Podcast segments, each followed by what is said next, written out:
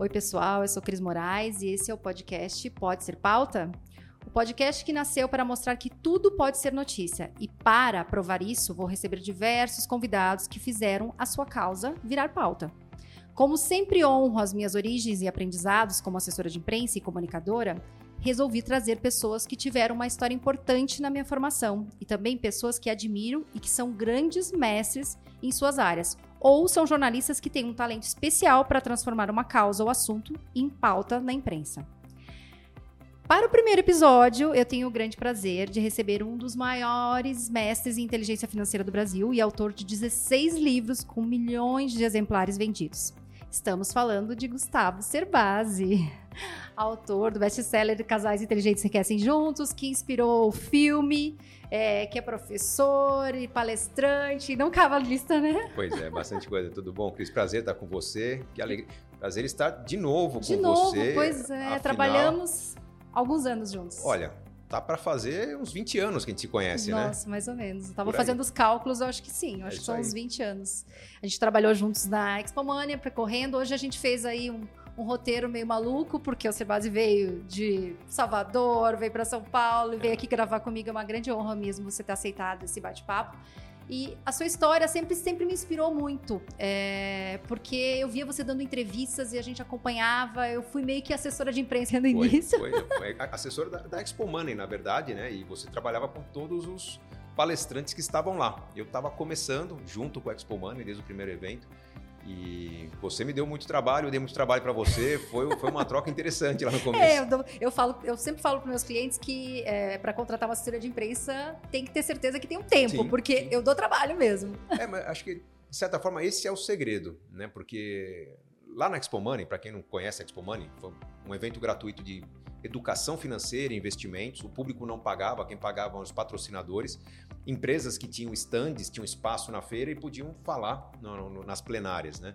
E os organizadores da feira ah, convidavam quem eram referências na área ou quem tinha um trabalho interessante. Tinha acabado de lançar meu primeiro livro, Dinheiro, o Segredo de Quem Tem.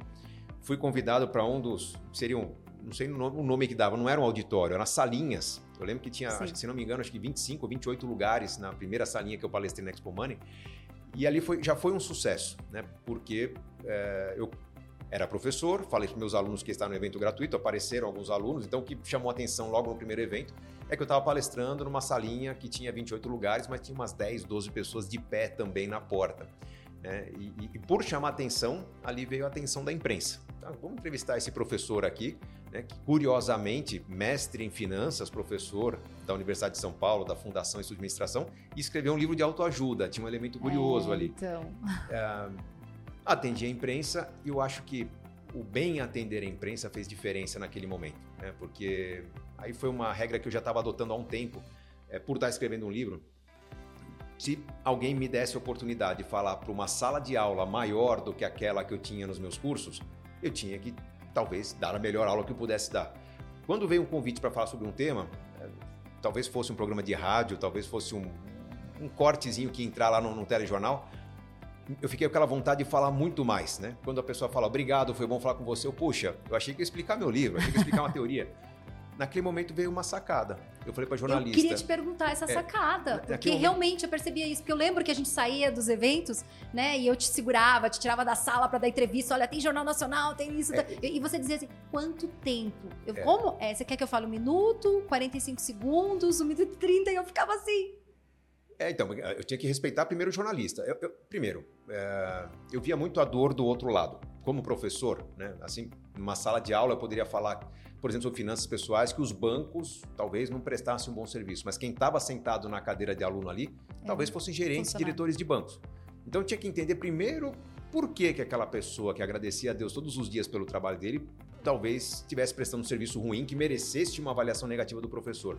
Na imprensa, o que eu via era um jornalista numa feira que tinha talvez 150, 200 possibilidades de conteúdo, que tinha me dado a oportunidade de falar e que tinha uma restrição de tempo. Então eu tentava atender da melhor forma possível, da melhor forma que eu conseguisse atender esse, esse jornalista que precisava criar um conteúdo num certo formato, mas quando acabava a entrevista, aí foi a grande sacada, fala, olha, eu gostaria de ter falado mais uns 10 pontos diferentes. Quando você precisar abordar o assunto A, o B ou C, tá aqui meu telefone, conta comigo. Então a disponibilidade começou a fazer diferença. Uhum. Ah, participei daquela Expo Money, alguns meses depois veio o convite para a segunda Expo Money, um segundo evento para trabalhar de forma não remunerada. Puxa, mas está me dando a oportunidade de falar não mais para 25, 28 pessoas, ali já era um auditório para 70. É, porque o evento ele era, ele é gratuito e daí ele trazia palestrantes que estavam ali na vitrine, mas também que não eram Exatamente, remunerados, né? Então era uma proposta Nin- super ninguém- diferente. né? Ninguém remunerado. Quem ah, os patrocinadores pagavam pelo espaço, a ideia era confraternizar a educação financeira, democratizar a educação financeira. Todo mundo ali estava para falar do seu trabalho, as empresas para falar dos seus serviços, os palestrantes para falar do seu livro, do- da, sua experiência, da sua Sim. consultoria. E, e o que Não eu vi ali- tínhamos redes sociais, Não, né? não, não. tínhamos. De jeito a internet não era como é hoje. Não, ali talvez existisse o Orkut, que não funcionava como É, rede social, é. a gente falava o que a gente gostava, o que a gente não gostava, mas É. não, não podia divulgar um trabalho, não era uma vitrine de publicidade como é hoje. Mas foi uma experiência muito gratificante, muito marcante, e eu, eu perdi as contas, mas foram mais de 80 Expo Money que eu participei. 80? É, porque ela, ela durou uns 10 anos, né? Uma média de 10 eventos por ano. Eu participei de todos até o sétimo, oitavo ano. Aí a agenda começou a ficar realmente muito complicada, eventos fora do Brasil. Já não consegui atender as últimas edições da feira. Mas foi um trabalho de devoção pelo Foi, mercado financeiro, nossa. pela educação Foi financeira. até pra Macaé, lembra? A gente foi Tivemos Expo. Money em Macaé, Foz do Iguaçu, é, algumas capitais do Nordeste que não, não- não tinham ah, instituições financeiras que pudessem chamar seus clientes. A gente ia dar palestra lá para 60, 70 pessoas. Mas foi tudo muito. Acho que foi muito rico, porque o evento começou a ganhar volume. Ganhando volume, eu que estava dedicado a todos os eventos, é, normalmente eu era figurinha carimbada ali que Não, pô, você a era, imprensa. você era o ah, speaker principal, né? Então, mas evento, acho que isso foi a viu? partir do segundo ou terceiro ano, porque no começo eu fui ganhando volume no, no- no- tamanho da plateia. Casais Inteligentes você lançou 2000, final de 2004, a Expo Money começou no, no final de 2003. Três, então acho que isso. eu devo ter feito umas três Expo Money com um livro bem menos conhecido, que era Dinheiro, o Segredo de Quem Uhum. Tem. A, a Expo Money São Paulo 2004 foi, ela casou com o lançamento de Casais Inteligentes em que era juntos. sempre setembro, né? É, sempre setembro. Então foi, foi uma época boa. E ali eu já, já tinha um auditório maior para falar do meu livro. Houve um interesse muito grande naquele assunto e acredito que nessa segunda Expo Money em São Paulo, em 2004, já tinha fila de jornalistas para atender. Ali que você começou realmente a, a selecionar e eu fazia o possível. Eu chegava na feira, talvez ela começava uma da tarde e até nove e meia, dez da noite. Eu passava esse tempo todo sem comer, às vezes sem ir ao banheiro, porque era Mas esse palestra. é treino, não é? Você é treino, né? Porque você ficava focado ali, é a questão do foco, né? Eu Você acho que é flow. ali, né? A palavra certa é flow. Eu não sentia o tempo passar. É, de repente, quando eu via, já tinha passado uma hora de palestra, eu achava que estava em 15 minutos. Da palestra era sessão de fotos, era autógrafo de livros, e aí entrevista, entrevista, entrevista. Quando eu estava a caminho de comer alguma coisa, me paravam para outra entrevista. Quando eu vi, acabou o evento, acabou a comida, bora para casa comer alguma coisa. Era uma loucura. Aquilo me ajudou a, a- a- manter em forma, ajudou com a visibilidade, mas também a manter a forma, porque eu emagreci bastante naquele período lá. Imagina, imagina. Foi intenso. Nas últimas Expo Money que eu participei, a gente precisou Fora de... quando eu te escravizava pra te ir em bom dia, né? Às seis, Ah, seis e meia da manhã. Não, isso e- era normal. Às vezes a feira tinha dois dias, eu participava do primeiro dia. Quando meu nome já começava a ficar conhecido, eu participava da abertura da feira para trazer as pessoas para a feira. Aí, quando o pessoal ia descansar no hotel, tinha o Bom Dia, Bom Dia Santa Catarina, Bom Dia Paraná, enfim, tá dando entrevista na televisão às seis da manhã para participar do segundo dia de evento. Foi uma maratona muito boa, não posso Foi, reclamar. foi. Não, todo mundo tem uma nostalgia, eu falo com todo mundo, todo mundo tem saudade da, da temporada de viagens. Era bem, bem eu, eu- interessante. eu acho assim que esse a Expo Money me trouxe um grande aprendizado. Primeiro do valor que é o que, que tem você servir as pessoas, você oferecer algo não pelo interesse monetário, né, mas como que eu posso agregar valor. Então os- Compartilhar o as orientações é no sentido de, de mostrar para as pessoas o valor do trabalho. Às vezes vendia livro, tinha feira que não dava para vender livro, mas aquilo me dava muita visibilidade, por exemplo, nos canais locais, nas rádios locais, nas CDs locais. E eu percebi que aquilo estava me ajudando bastante. Quando eu comecei a ser chamado para programas que não estavam vinculados à feira, um programa de variedades pela manhã. né? Então, ah, você vai lá para a TV Globo, Record, qualquer uma. Me dava um espaço. Ó, você vai falar por cinco minutos. Legal, cumpri o prometido, falava por cinco minutos, tentava ser fiel ao que Mas me você pediu. treinava antes pra falar esse tempo? Porque assim, já tava tão automático quando a gente Ah, tava. não. Aí, Não. aí é uma foi coisa foi que veio. professor. A experiência de sala de aula. É, quando você tem meia hora para falar de um assunto, é meia hora. Quando você tem cinco minutos por slide do PowerPoint. Quando você começou, tem- você já tinha quantos anos que você dava aula de finanças? Você dava matemática financeira, é? Matemática financeira. Então, na primeira Expo Money, eu já tinha ali quatro anos de aula. Tá. né? Então já dava aula desde 99 e eh, vinha num crescente, estava ocupando a agenda.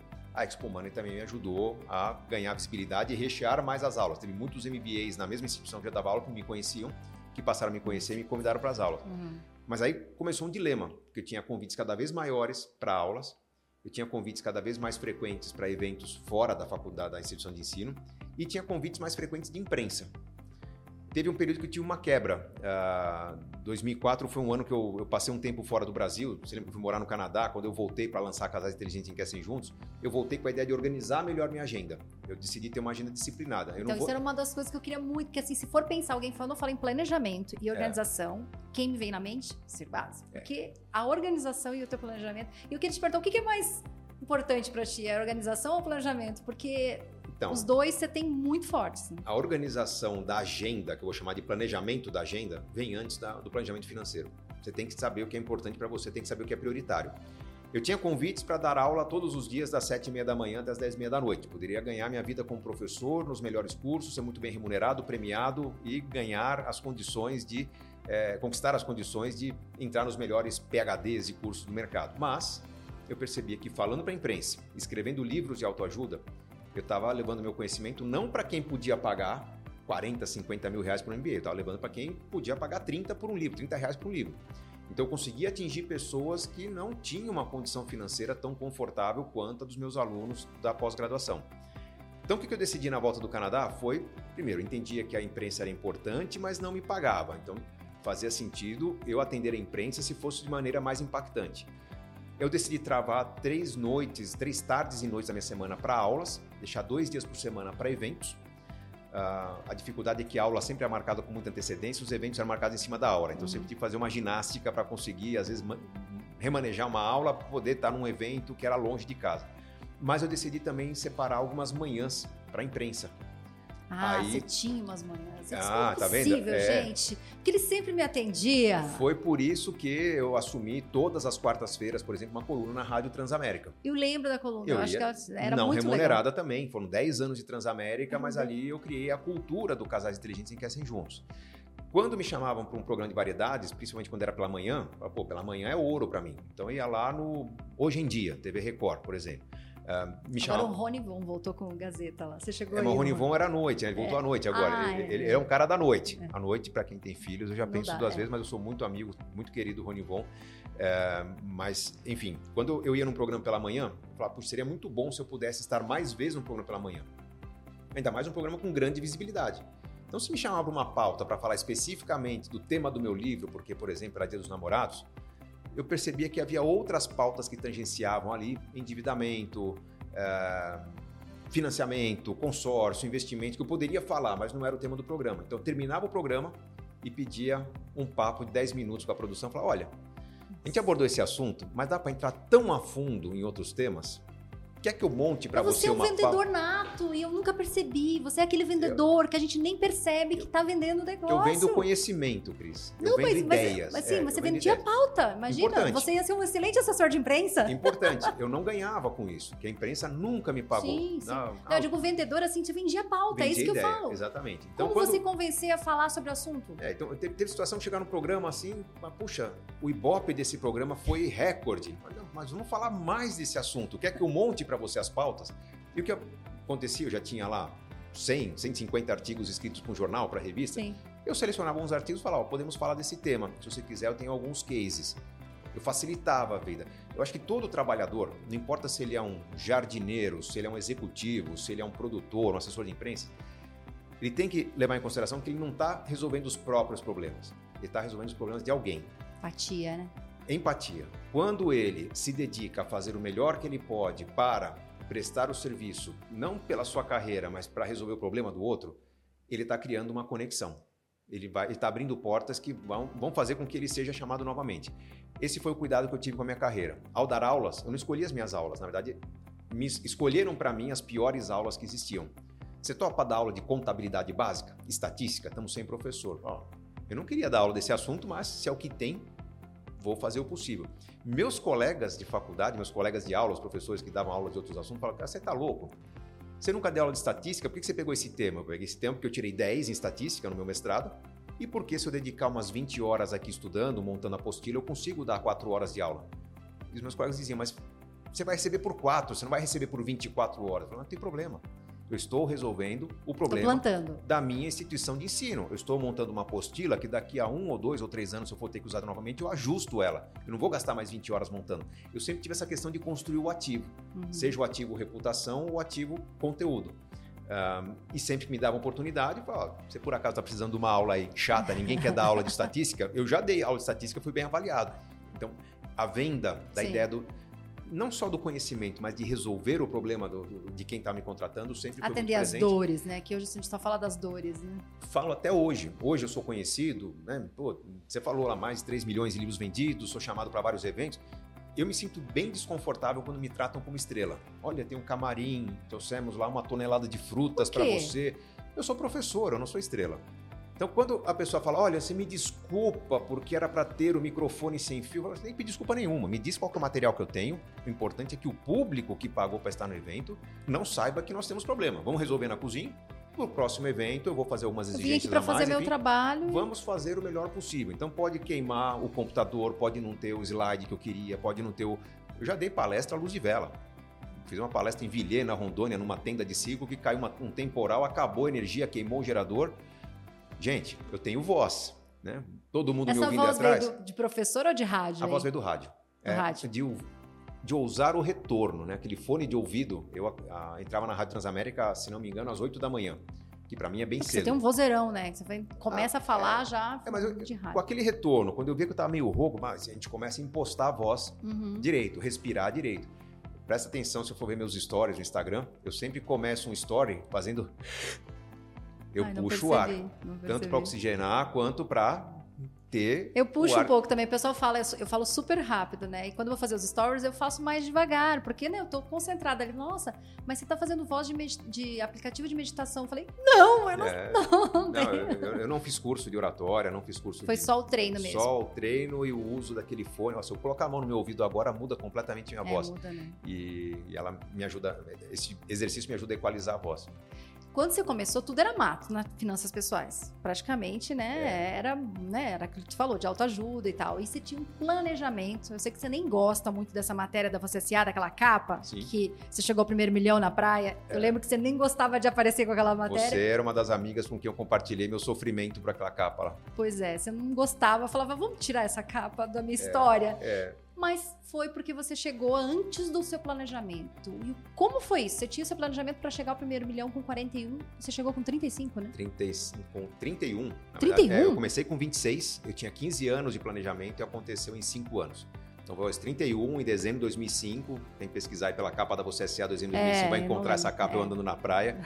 Uh, o que aconteceu? Mas eu lembro que você falou: não, não, não quero essa visão de milionário, não é isso, porque tinha é... aquela coisa: quero meu primeiro milhão, quero meu primeiro milhão. É, deixa eu contar primeiro a história do porquê que eu cheguei tão cedo, depois a capa da revista, porque eu realmente, num dado momento, decidi montar um plano, a carreira estava acontecendo, os livros estavam é, nascendo, aumentava a minha renda, o mercado financeiro favorecia, e eu comecei a fazer algumas simulações. Se eu poupar 100 por mês, 200, 300, mil, né? Ou por que poupar mil? Eu poderia, já que minha renda estava crescendo, eu poderia segurar o meu estilo de vida, não me sofisticar muito e poupar o diferencial que minha carreira estava trazendo. Então eu fiz uma simulação, falei, poxa, se eu poupar X por mês durante um certo tempo, o mercado está bem, em 15 anos eu chego mais ou menos na marca do milhão. Esse exercício começou uh, por volta de 2002, quando eu efetivamente entrei no mercado financeiro. Foi o ano que eu casei, né? eu tinha feito um exercício lá, um sacrifício para o casamento acontecer, aconteceu melhor que o previsto, enfim, o planejamento deu certo.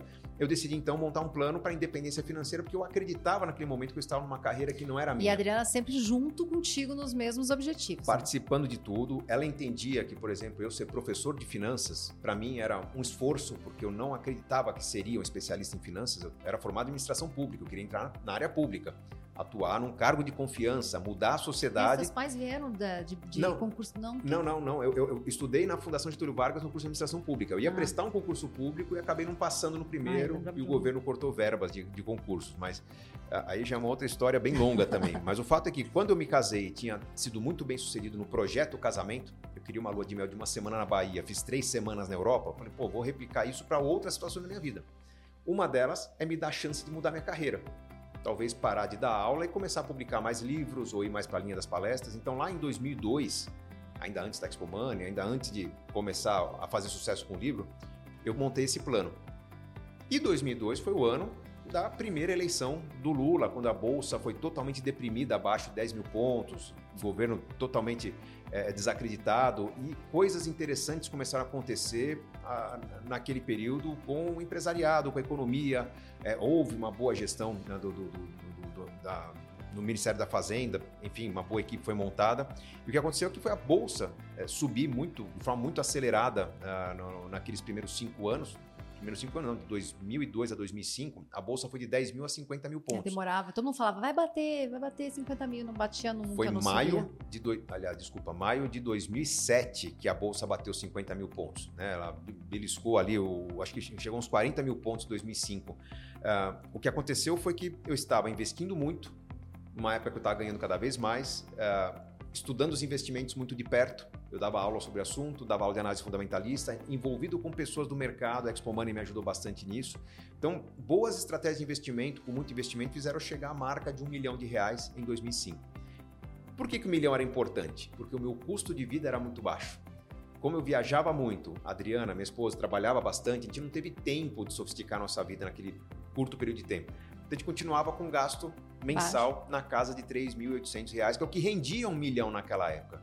Então, quando a revista Você S.A. me chamou para falar sobre planejamento, eu queria falar sobre independência financeira, uhum. não sobre milhão, não sobre número que as pessoas pudessem alcançar. Porque. Você quer liberdade de escolha, é, né? Eu estava explicando em algumas entrevistas, nas entrelinhas, que eu estava no caminho da independência financeira. Foram uns quatro ou cinco dias de conversa para a matéria, eu fiz alguns desenhos, simulei ali caminhos possíveis, como conquistar um milhão de reais em, em cinco anos, em dez anos, em 20 anos. Matéria bem montada, prontinha. A repórter na época, Anne Dias, ela no cafezinho, acho que você deve conhecer bem o que é esse processo, ela me perguntou, meio que já despedindo, né? Professor, você acredita mesmo em tudo isso que você falou? Eu falei, pô, como assim acredita? Quatro dias te explicando, quatro dias simulando, com Excel, com conta, desenhando o mapa para você publicar na revista. É claro que eu acredito. Não só acredito, como eu estou conquistando a minha independência financeira nos próximos meses, nas próximas semanas. Ah, foi isso. Isso era setembro, outubro de 2005. totalmente chamada da matéria. Ela falou, como assim? Eu falei, ah, eu estou chegando à marca de um milhão de reais. Ela, você, professor? Eu falei, ah, eu estou. Né? Ela falou, posso publicar isso? Eu falei, claro que não. 2005 era o ano que o PCC estava atacando as bases da polícia em São Paulo, metralhando todo mundo, todo mundo comprando carro blindado. Eu falei, não, não quero nem saber dessa notícia. Aí ela argumentou, não, mas nossa revista, uma revista para um público seleto, né? São gerentes e diretores de empresas. É, não, não, fui eu que intermediei é, essa entrevista. Não, tá? não foi, Confesso. não foi. É, é, vai aparecer lá no, no, num box no final da matéria uma foto pequenininha.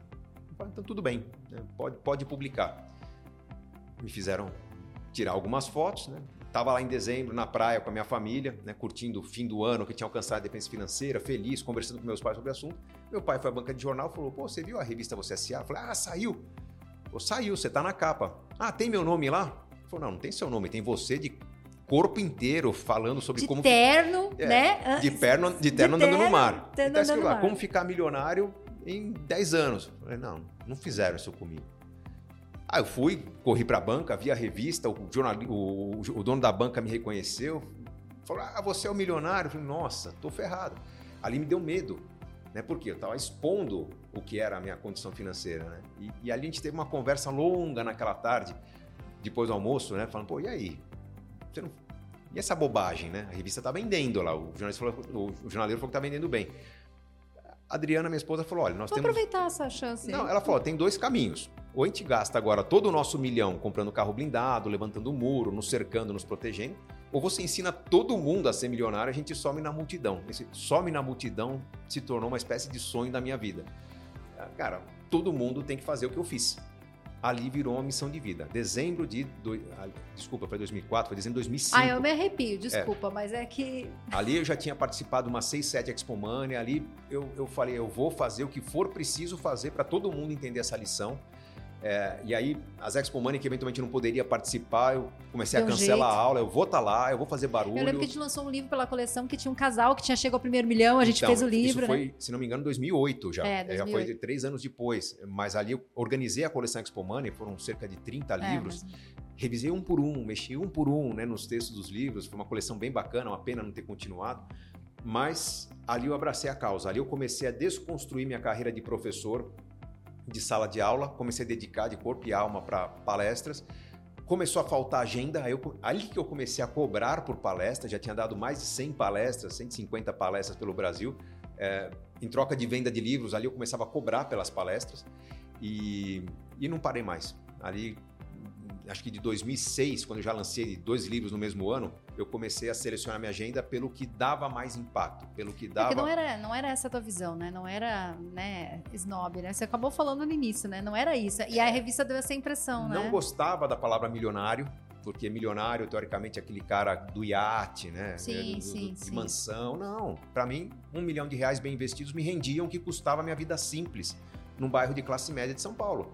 Eu podia parar de trabalhar. Foi por poder parar de trabalhar que eu não parei de trabalhar. Eu comecei a escolher trabalhos que me apaixonavam. Foi por não precisar de dinheiro para trabalhar que eu comecei a aceitar todos os convites e palestras gratuitas, programas de rádio, programas de TV, nada daquilo remunerado, que me permitiram acelerar muito o conhecimento do, do meu trabalho, do meu nome, da minha carreira. Então, me tornei influenciador ainda no mundo offline? Sim, mas porque um grande investimento de tempo foi feito quando o dinheiro não era necessário. E aí, quando a agenda começou a ser disputada, oferta e demanda. Comecei a regular minha agenda pelo preço. Hoje, não tem vergonha de dizer, eu cobro 70 mil reais para uma palestra, só que eu não dou palestra todos os dias. Tem convite, Você tem escolhe. demanda. Mas eu tenho uma torneirinha de abre e fecha ali, justamente porque o tempo é muito valioso. E hoje está, por exemplo, uma hora nas redes sociais, uma hora numa live, me permite impactar um público muito maior do que um auditório com 500 ou mil pessoas. Aliás, se alguém quiser me convidar para uma palestra, fica uma dica para desconto. Quanto mais pessoas estiverem na plateia, maior será o meu esforço para estar nesse evento. Olha, viu, Eu preciso gente? de uma sala de aula, gente, sala de aula muito grande. Esse é o objetivo. que legal. E, e você foi o percursor da famosa caixinha de perguntas das redes sociais, mas É. não existiam redes sociais. Não porque eu existia. lembro que você tinha, era um blog, era um lugar no teu site que as pessoas publicavam lá as perguntas e você até usou para alguns livros, né? Isso, né? O Casais Inteligentes Enriquecem Juntos não foi escrito, ele foi organizado, porque eu escrevi Dinheiro, Segredos de Quem Tem, por isso eu criei o site maisdinheiro.com.br, eu tenho domínio até hoje, né? Mas Se a pessoa digitar mais. gustavocerbase.com.br ou mais dinheiro, Direciona. é, acaba chegando lá. Mas no maisdinheiro.com.br era mais sobre o livro Dinheiro, o Segredo de Quem Tem. Então a pessoa tinha um espaço para perguntas. Enquanto eu morei no Canadá, foram oito meses, eu passava meu tempo livre respondendo as dúvidas dos meus leitores. Voluntariosamente, eu tinha tempo ocioso no Canadá, a empresa estava começando, estava tava muito devagar. Depois de cinco meses no Canadá, o meu editor perguntou se eu podia vir para o Brasil dar uma sequência de quatro palestras. Que era Na- editora gente, né? Editora Gente, é. O meu editor era o Roberto Chiniachique. E ele falou: olha, não tem remuneração. Eu vou pagar a sua passagem de volta, você tem os dois dias livres, você visita a sua família. Para mim era muito importante visitar a família, que meu pai estava adoecendo, estava perdendo saúde. Eu queria ter um contato com meu pai e não tinha condições no Canadá de comprar uma passagem de volta a qualquer momento.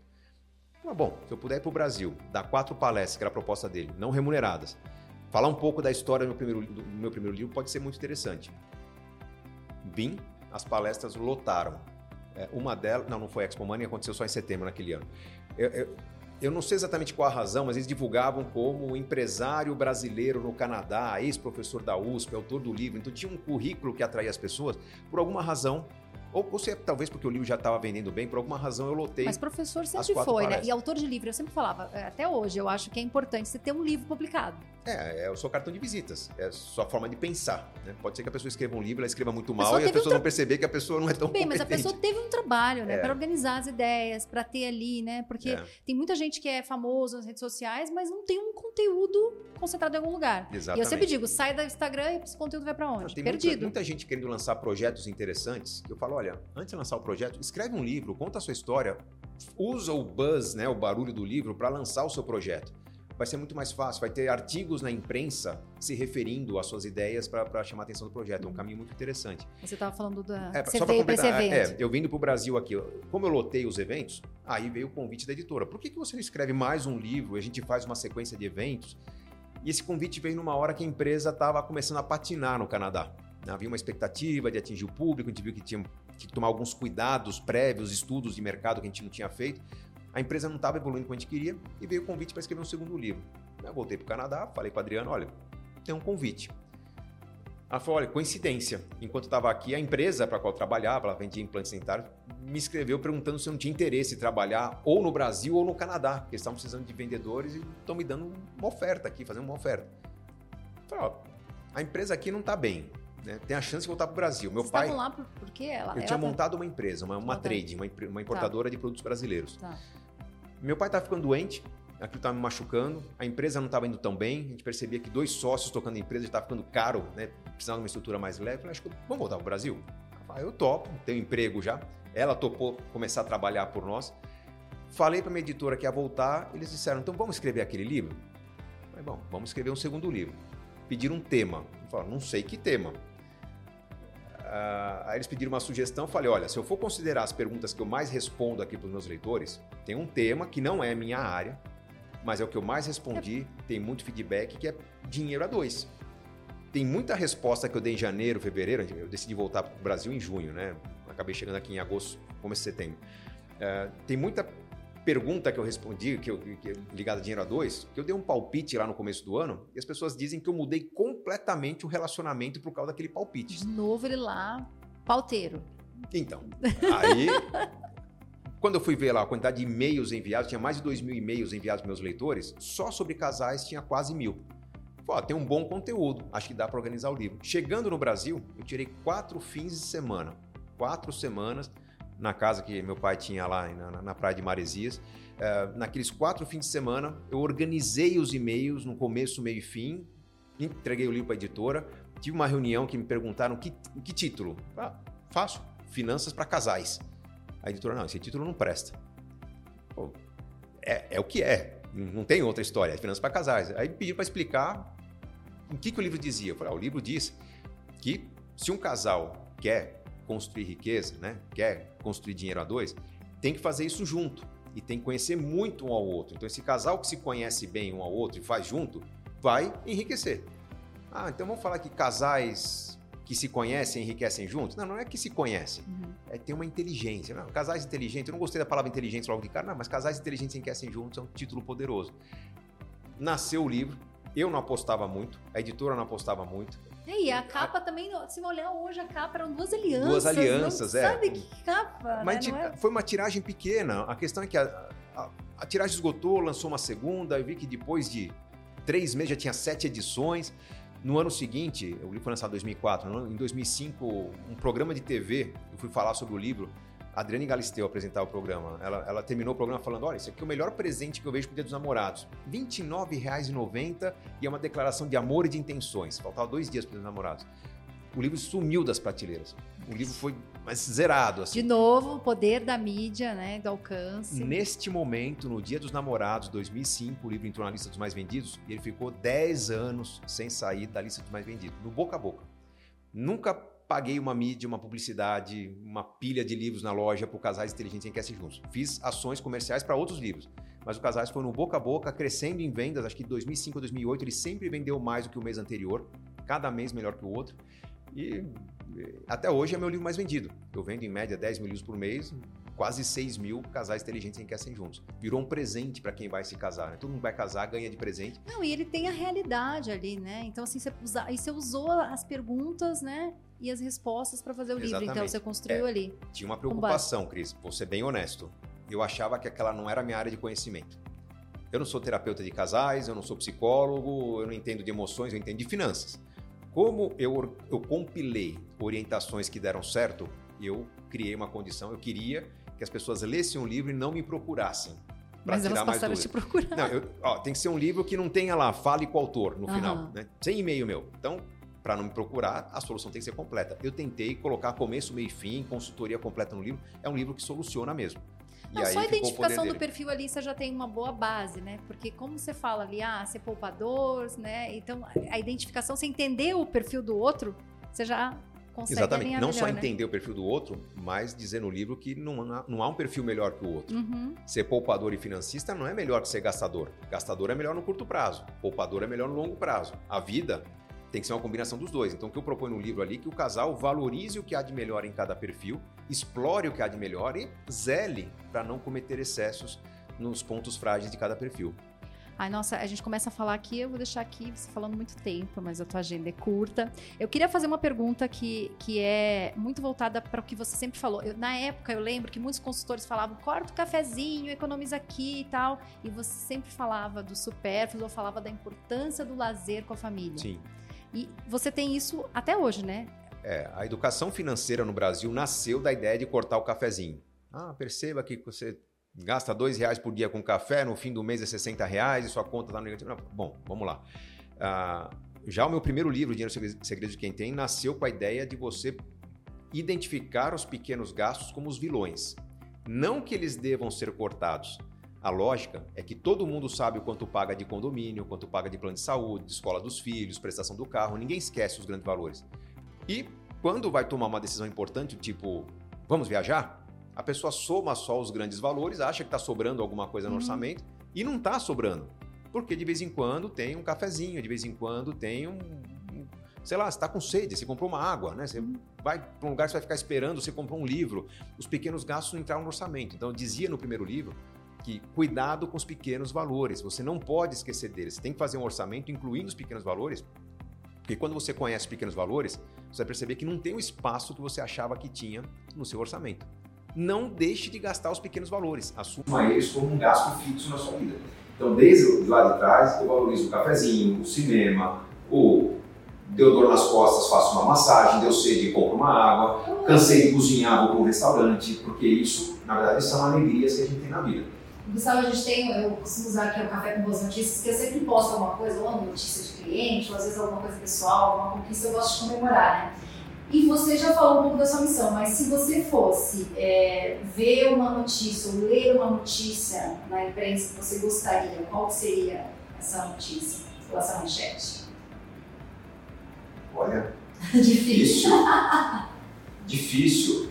É...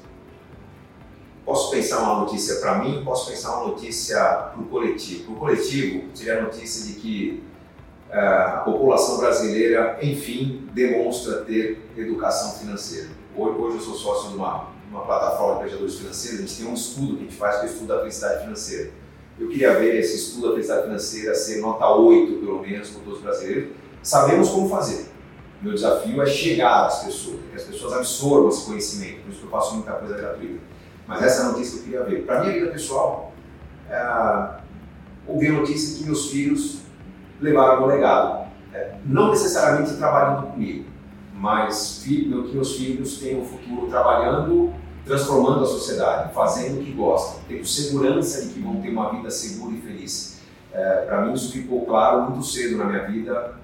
Basicamente, a grande preocupação que eu tenho hoje é fazer encaminhá-los para que eles sigam com, com, com, esse sentimento, essa função na vida, que eles saibam inspirar, influenciar. Eles também são influenciadores hoje. Eu sei que nas minhas redes meus filhos fazem mais sucesso do que eu, eles já são influenciadores, eles continuam inspirando as pessoas a caminhos melhores, escolhas melhores, a uma vida mais interessante. Faço questão de, de, ouvir as histórias quando eu posso, quando o tempo permite, mas eu sou muito grato né, pelo fato das pessoas terem dado um voto de confiança ao meu trabalho. As pessoas deram atenção, as pessoas terminaram de ler um livro meu. É, sou grato é, por essa oportunidade dada pelo fato dessas pessoas que mudaram suas vidas, muitas ecoaram meu conhecimento. É, eu nunca gostei de entrar nesse lance de é, fazer um marketing muito maior do que a realidade. Eu simplesmente explico às pessoas o que eu faço. Só que sem a ajuda de ex-alunos, de, de, de, amigos, de pessoas como você, que a gente se conhece há 20 anos, e você veio me buscar aqui para trazer uma opinião no seu, no seu primeiro podcast, é, sem essa ajuda, a palavra não chegaria tão longe. Estou entrando num projeto novo, agora sou executivo. Pela primeira vez na vida eu tenho um emprego, vamos dizer assim. Né? Então, sou executivo numa plataforma Uh, as pessoas me encontram uh, em todas as redes sociais, a que eu mais interajo, a que eu respondo aos comentários, Instagram, tá, detalhe importante, não tem dado tempo para acompanhar os directs. Hoje em dia as pessoas elogiam muito no privado e criticam no público. Né? Um elogio no público é bem-vindo também, porque senão se corre o risco de cancelamento. Meu perfil não tem esse problema, mas uh, eu vejo muitos elogios vindo timidamente no privado, me ajuda muito essas pessoas trouxerem reflexões e conhecimentos do público e trouxerem suas perguntas também. Os comentários dos meus posts eu sempre procuro responder, é a melhor forma. E sugestões são sempre bem-vindas. As perguntas que são feitas nos comentários sempre dão inspiração para criar algum conteúdo mais para frente. E também quem quiser uh, aproveitar o meu trabalho atual no, no site superrico.com.br. Superrico tem os dois R's ali de super rico. Ou baixando o aplicativo Super Rico, eu estou oferecendo uma plataforma de serviço gratuito. Um organizador gratuito para as pessoas, para que elas possam organizar o orçamento, o orçamento doméstico, fazer o planejamento de longo prazo. Ah, Quem quiser pagar pelo serviço vai entrar num, num, num conteúdo muito mais completo, praticamente um curso online, com orientação completa, mas a parte gratuita é para democratizar o planejamento financeiro para mais pessoas. Hoje a gente está com o celular, né? Eu, eu amo a minha planilha do Excel, mas assim... É, e, e, sem falsa modéstia, né? a empresa se chama Super Rico, não é porque as pessoas vão ficar multimilionárias. Eu quero que todo mundo fique, fique rico de uma maneira super, leve, né? com tecnologia, sem se dedicar tanto às finanças. Então vale a pena conhecer a plataforma, está bem bacana. Obrigada, obrigada mesmo, Gustavo. Bom, se você quiser saber mais sobre comunicação e assessoria de empresas, também pode me seguir lá no Instagram, que eu estou com crismorais.pr, PR, no Instagram, e também no canal do YouTube, que a gente vai começar a postar alguns materiais de conteúdo do curso e também do podcast. E não se esqueçam que toda semana, quarta-feira, a gente está aqui com um novo episódio. Pode ser pauta? Obrigada, gente. Tem mais. Obrigada. Obrigado, Cris. Sucesso sempre para você.